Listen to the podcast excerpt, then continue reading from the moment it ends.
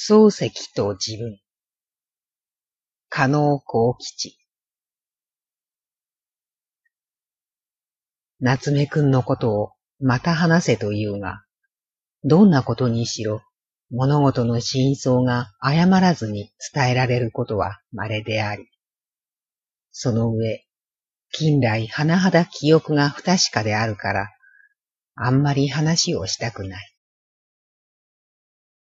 夏目くんに最初に会ったのは、死んだ山川慎次郎氏の紹介であったと思う。もっとも、これよりも前に自分が全然関係がなかったというわけでもない。日本で最初に中学校令の発布によってできた東京府第一中学に明治12年に自分は入学したのであるが、その折、夏目くんもまた同じ学校に入っていた。しかし、その頃は無論、お互いに知らずに過ごして、何の記憶もない。この学校には、生息科と変則科というのがあって、自分は変則科で夏目くんや高田露伴氏などは生息科であった。変則科というの方は、一切を英語でやることになっており、生息科はそうでない。この学校に一緒にいたのが、後年の文部省畑の連中で、岡田良平、上田和俊、沢柳清太郎などであった。時々自分などがそういう連中と共に名前を引っ張り出されたのは、そんな因縁によるものだろう。夏目くんは大学卒業後、電通院の傍らの宝蔵院というのに、菅くんが前にいた関係から下宿したが、そこは甘さんが出入りすると言って、それを恐れてどうも気に入らん。それでは、俺のところへ来いと、菅くんがその頃住まっていた、さすが屋町の家へ引っ張っていった。そこで最初に菅くんを驚かすようなことがあったのだが、それは菅くんが一番詳しく知っていることで、自分が語るべきではない。またこれらのことは、夏目夫人があるいは思い出の中に書いているかもしれない。一体自分の知っていることは多分思い出の中やその他にすでに発表されていて、余人に耳新しいことはないだろう。またあるとしても、それはくだらないことであるから、ここに話すのも無駄のように思うのだ。さて、夏目くんと自分が一番多く会っていたのは熊本時代で、自分が行くより先に彼は言っていたのであるが、その自分は毎日のように会う機会があったが、大してお話しするような事柄も記憶にない。その後、夏目くんが陽行して、ロンドンの宿で塞ぎ込んでいるという消息を誰かが持ってきた。慰めてやらなければいかんというのだが、その第一の理由は、熊本へ帰りたくない。東京へどうかして出たいというにあるらしい。そこで自分がその頃は熊本から一高へ来て校長をしていたので、菅くんや山川くんが夏目を一高へ取れという。しかし、熊本から陽行して帰ったら、すぐに一高へ出るというのではまずいので、大学の方で欲しいということも理由となって、ついに一高へ来ることに決まった。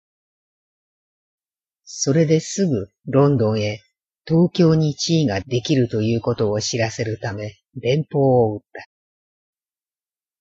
それに対する返事だと思うが、長文の手紙をよこした。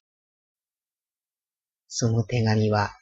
菅、大塚、山川、自分などに連名で当てたもので、相当に理屈っぽいことも書いてあったように覚えている。その手紙は確か自分が持っているはずと思うが、あるとしてもちょっと探し出せないようなところに入っているのだろう。先日このことをちょっと人に話したら探し出したいと言ったが、骨折って探してみても確かにあるかどうかわからないから無駄だと言っておいた。例の有名な博士号自体問題なども夏目くんの一面を表していることで、その問題がやかましかったとき、友人の大塚康二くんが自分のところへやってきて、どうも困った。何か明暗はないかというので、何も困ることはないではないかと言ったら、自分よりも福原が困っているのだという返事だった。福原氏はその頃、文部省の当面のお役人である。そこで自分はまた何も困ることはない。文部省の方は正当の手続きを取ってやったのだし、受ける方の夏目は嫌だというのだから、文部省の方はやったつもりでいるがいいし、夏目の方はもらわないつもりでいるがいい。それより他仕方があるまい。夏目はシールと気にしていけないから、強いてはいけぬ。と言ったら、大塚くんは帰っていった。この問題なども、夏目くん自身、おそらく後になって考えたら、馬鹿げたことをしたと思いはせぬかとも考えられるが、その場ではそうもゆかなかったろう。そのうちで、これはまだあまり人に知られていないことかとも思うが、夏目くんと同期、すなわち、明治26年の卒業の中には、いろいろ面白い人がいた。松本文三郎、松本又太郎さんなどのように有名にならなかったが、米山康三郎といって哲学を出て後に数学をやった人がある。ちょうど田辺はじめさんのような学問をしたのだが、自分でまた世界第一という意気組みを持っていて、すこぶる変わった男であった。この変わり者の米山が夏目くんのことを、あの男は普段黙っているが、いざという時相談すれば、必ずことを処理する力を持っていると言って感心していた。自分はこの米山と親しかったが、松本又太郎くんも大変仲良しであった。米山は奇人であるが、研究すべき奇人であると思っている。若くて死んでしまったので、後年友人たちが話して、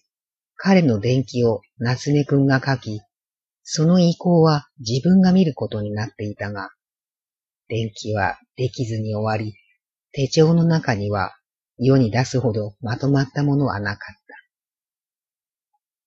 夏目くんが自分のことを文学亡国論者だと言って、お前には小説などわからぬから、本を出してもやらぬよと冗談のように言ったので、自分ももらわなくてもよいと言ったが、これは事実上実行されて、ついに一冊も本をもらったこともなく、また、夏目くんのものを読んだこともない。ただ、猫が出た当時、一校にいた物理の須藤伝次郎くんが、猫の中にお前のことが書いてあると注意してくれたので、そうか、自分のことが書いてあるなら見ようと読んでみたが、自分のことが書いてあったかどうか記憶しておらん。夏目くんは一体に無口の方であり、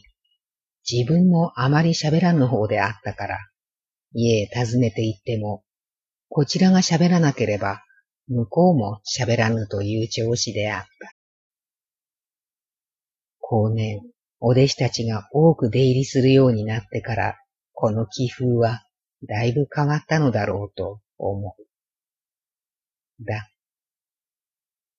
東京朝日、昭和10年12月8日。